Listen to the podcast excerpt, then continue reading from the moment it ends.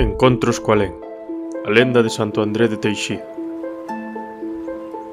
Onde morren as ondas do Atlántico e nace a súa inmensidade azul Atópase protexida por enormes cantís Unha zona de encontro entre a morte e a vida Ese lugar é Santo André de Teixido No mesmo, como en tantas aldeas e vilas ao longo e ancho de Galicia Eríxese unha humilde igrexa de cor branca que dende fai séculos é parte da paisaxe do lugar pero esta igrexa presenta unha serie de peculiaridades que non existen entre as restantes en Galicia, pois visitala é obrigado, xa que quen non o faga de vivo terá que facelo de morto. Chegar á igrexa de Teixido a pé non é doado, pois os camiños que hai que percorrer discorren por agrestes e vertixinosos cantís onde a natureza presentas en toda a súa esencia indomável. Contase que un dos apóstolos de nome Santo André atopábase no rincón onde hoxe xace a igrexa de Teixido, sumido nunha profunda tristura, xa que sentía envexa de Santiago, pois a igrexa erguida na súa honra era visitada constantemente, na mentres que a zona naquel moraba non chegaba nin sequera un visitante.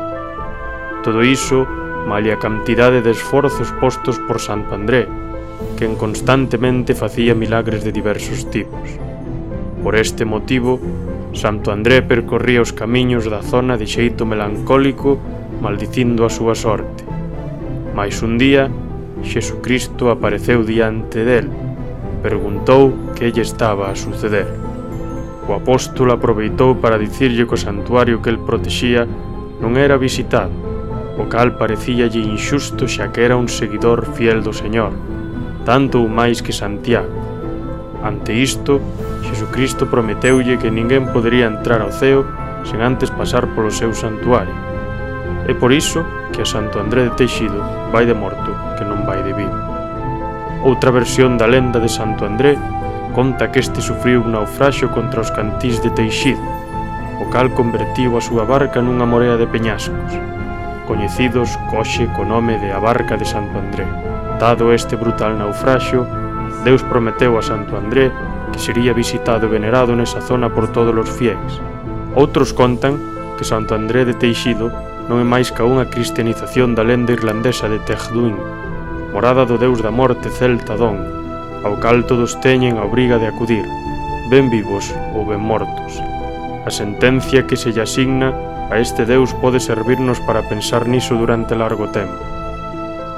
Esta é a seguinte, To me, to my house, you shall all come after your deaths. A min, a miña casa, debedes de vir todos antes de morrer.